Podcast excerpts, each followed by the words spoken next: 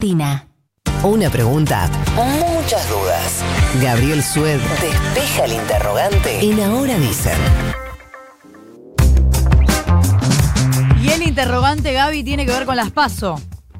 Sí, dejamos planteada la pregunta porque, eh, reiteramos, esta semana se espera que, y lo digo de esa forma porque todavía no hay nada confirmado, eh, diputados que son cercanos a distintos gobernadores presenten un proyecto de suspensión de las pasos para el año que viene. El argumento que van a utilizar, que ya se viene eh, circulando desde la semana pasada, es que en plena campaña de vacunación eh, es una dificultad grande eh, también llamar a la gente a votar dos veces, la elección de agosto estaría pegado, todavía conviviría con la campaña de vacunación. y que entonces eso este, resultaría un problema sanitario, pero además este, logístico, ese es el argumento principal.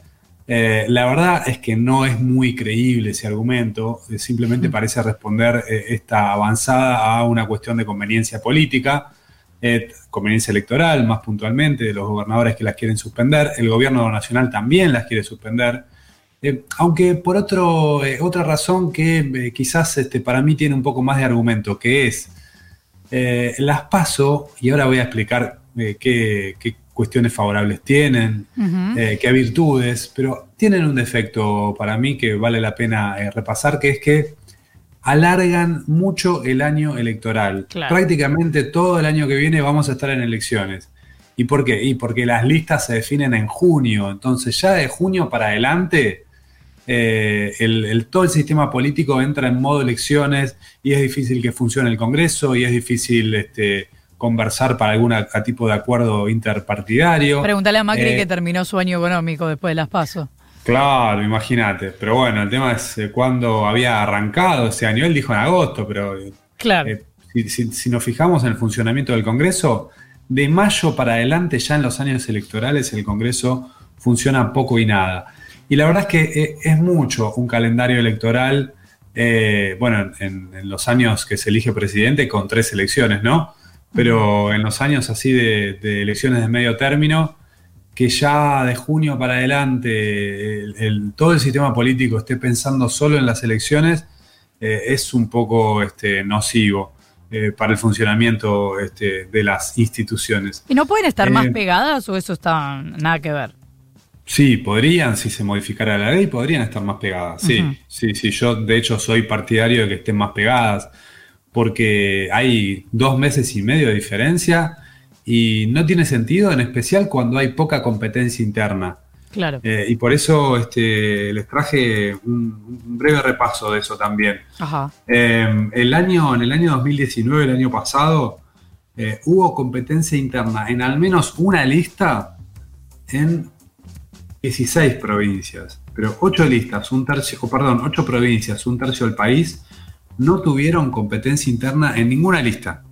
¿Sí? Claro, porque. de la categoría de diputado nacional que se vota en todas las provincias todos los, eh, todos los años. Porque es una posibilidad, pero no una obligación. ¿Estaría mal que fuera una obligación, que hubiera opciones? Sí, porque no le puedes decir a un partido, señores, presenten dos listas. No, bueno, pero nosotros tenemos una. No, presenten dos. No, no. No puedo decir por el lado de la obligación. Eh, ahora, Pese a esto, a que las pasos no son tan usadas, de hecho, si nos fijamos también en la tasa de uso de paso, eh, que es esto que les decía, ¿no? Eh, ¿En qué porcentaje de listas de las generales se definen por paso?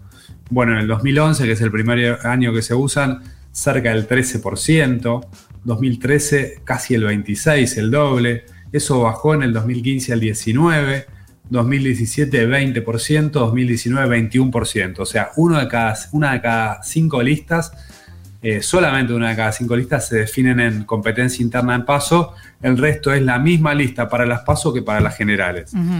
Eh, eso te habla de un uso bajo de las paso. Ahora, eh, también podemos decir que las paso se este, introducen en el 2009 eh, cuando el sistema político de partidos estaba debilitado y se introducen con la idea de eh, tratar de organizarlo un poco, de racionalizarlo un poco. Y en ese sentido sí han tenido un resultado. Eh, si nos fijamos en el 2003, después de la crisis del 2001, había, hubo ese año 18 candidatos a presidente. En el 2007 hubo 14 candidatos a presidente. Y del 2011 para acá viene bajando decididamente. En el 2011 hubo 7, en el 2015 también 7 y en el 2019 6 candidatos a presidente. ¿Eso decís que tiene que ver con el piso que establece? Tiene que ver con el piso y con este, una obligación a los partidos a tratar de racionalizar un poco la oferta. Por ejemplo, lo del FIT. Eh, por ejemplo, lo de Cambiemos en el 2015, un, uso virtuoso de las PASO que les, le permitió Mauricio Macri después eh, ser el, candidato ganador en las elecciones presidenciales. Eh, es verdad que las PASO favorecen a la oposición porque la ayudan a organizarse. En el 2011, donde la oposición ya no tenía remedio, eh, las pasos sirvieron para fortalecer al ganador, ¿no? A Cristina, que aumentó un poquito de la paso a la general. En el 2015 unificó el voto antiperonista, el voto opositor. En el 2019 les diría que pasó algo raro, porque eh, si bien favoreció al oficialismo, en realidad la diferencia que sacó Alberto Fernández en agosto en las pasos había sido tan marcada todo el mundo consideraba que Alberto Fernández ya era el presidente electo, ya se movía como tal. Eh, les diría que en definitiva las elecciones generales del 2019 eh, terminaron este, unificando o fortaleciendo al que iba a ser el próximo opositor, ¿no? A, Juntos por el Cambio de ese momento, que ya era el frente opositor.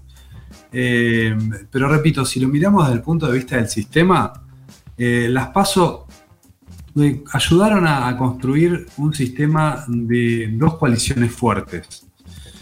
Eh, esto también se ve si nos fijamos cómo han votado, cómo se ha votado en las distintas provincias. En la mayoría de las provincias, en todas, solamente se votó con este, más del 5% a las eh, opciones más fuertes. En las del 19, Alberto Fernández, Macri y Lavagna. Y eso hace que el partido sea, que el sistema sea un sistema más eh, racional, que el voto sea un voto más útil, que la gente sepa cuáles son las opciones, que ordene su voto, porque la oferta electoral está más ordenada, entonces que lo direccione a una opción que considera que tiene alguna posibilidad en las generales.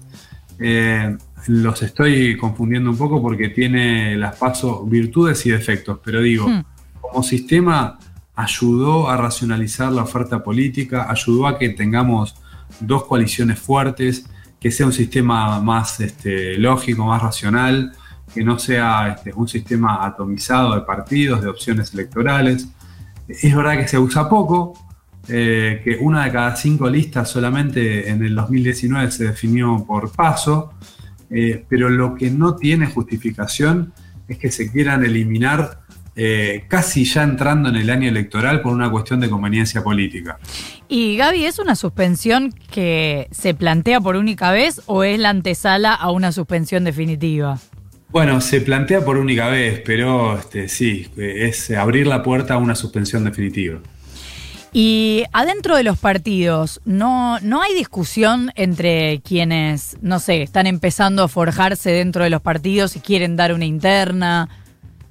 Sí, de hecho ha pasado mucho, no tanto en, eh, candidaturas presidenciales que ya más o menos se sabe quién gana, pero ha pasado mucho en elecciones para intendente, eh, muchas de las eh, candidaturas a intendente, incluso de, listas que después han ganado, como en Moreno, por ejemplo, Mariel Fernández le ganó a Walter Festa y fue después elegida como intendenta de Moreno.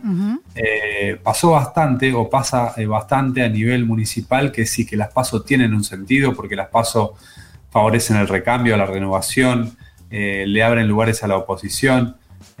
Tienen este, muchas cualidades que sirven para eso. por eso yo creo que hay que acortar el calendario electoral porque no podemos pasar todo el año en modo elecciones eh, pero que las pasos tienen virtudes que en todo caso si hay que eh, mejorarlas se puede pensar eh, en mejorarlas, se puede pensar en que no haya paso en las categorías donde no hay competencia, por ejemplo en el 2019 no se elegía, este, no había competencia interna para candidato a presidente, bueno, listo, que la gente no vote en agosto para presidente porque no, es más que una gran encuesta. Claro, adelanta su voto. Sí, sí, pero este, sí, no, es este, justificable que casi entrando en el 2021 eh, se suspendan por una cuestión de, conveniencia electoral y que se ponga como justificativo el plan de vacunación. Digo, ni siquiera el gobierno nacional, que es, que es el, que lleva adelante el plan de vacunación, está diciendo necesitamos suspender las pasos. ¿Y cómo la ves? ¿Puede darse que se suspenda? Parece bastante probable que vaya, sí, que vaya a avanzar esa idea porque eh, hay 22 gobernadores que están de acuerdo. Eh, y ya con ese número es difícil que el gobierno nacional eh, no lo haga. El gobierno nacional está de acuerdo, pero no quiere, digamos, tomar la iniciativa porque no quiere hacerse cargo de esa discusión. no quiere que lo señalen este, como cambiando las reglas del juego a poco de empezar el año electoral. pero pareciera que hay una mayoría en el sistema político que quiere suspender las pasos. Bueno, a lo mejor, eh, por más desprolijo que sea esto, nos lleva, quizá no ahora, pero a unas próximas pasos, cuando sea que ocurran, como vos decís, mejoradas. Mm, lo dudo, porque ahora lo, que, viene es la suspensión. Claro, y después vemos. Y después, en todo caso, vendrán este, las pasos del 2023, tal como están, porque digo, la, la, ley que se va a votar, si es que finalmente ocurre lo que, lo que se prevé, es una ley que diga, un proyecto de ley que diga se suspende las pasos el año que viene por la pandemia. Fin, claro. O sea, en el 2023 siguen las pasos tal como están ahora. Claro.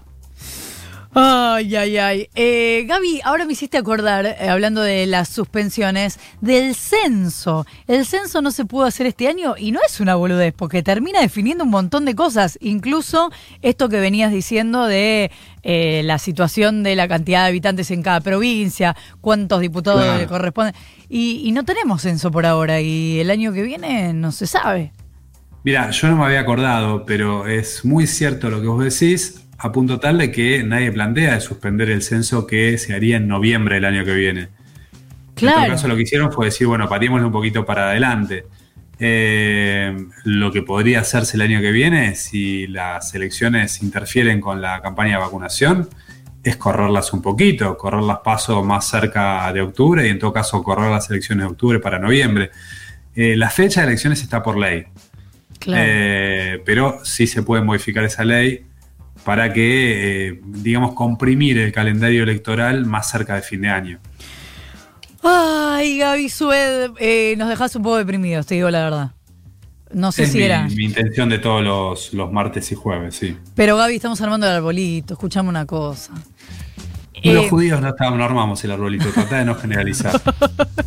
Yo soy judía también, Gaby, pero el oyentismo hay de todo. Bueno, te mando un abrazo y será hasta la próxima. Un beso. Beso, chao, chao. 8 y 20.